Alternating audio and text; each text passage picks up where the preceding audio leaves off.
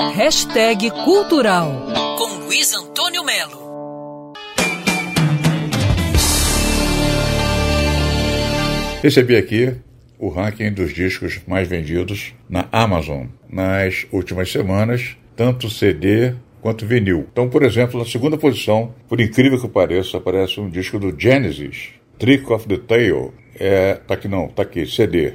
É um CD que saiu na época em que a banda estava perdendo o Peter Gabriel, mais ou menos nessa época, né? Lá atrás, meados dos anos 70. Na sequência, eles gravaram outro álbum e vieram para o Brasil e fizeram aquele antológico show do Maracanãzinho, que eu assisti quatro vezes, e São Paulo e tudo mais. Na posição, tá, na posição 2, né? Na posição 6 está o Cartola, de uma série de clássicos em vinil. Cartola 76 esse disco, entendeu? Aí, em sétimo lugar tem um disco de folclore, que eu não sei exatamente o que, é. Depois tem Red Hot Chili Pepper em oitavo com Californication.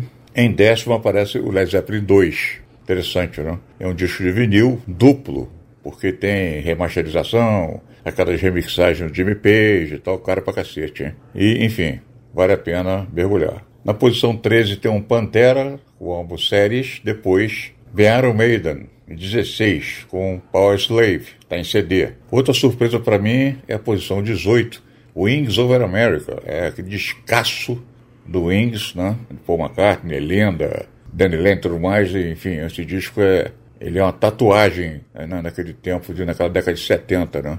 Curioso, como aquele do Genesis, que aparece assim, do nada, no ranking dos mais vendidos da Amazon nas últimas semanas. Na posição 20 está Jorge Ben, A Tábua de Esmeralda, outra grande surpresa. Esse disco considerado dos melhores da música brasileira. Enfim, é isso. O ano novo começa com bom gosto do público brasileiro com relação a discos. Luiz Antônio Melo para Band News FM. Quer ouvir essa coluna novamente? É só procurar nas plataformas de streaming de áudio. Conheça mais dos podcasts da Band News FM Rio.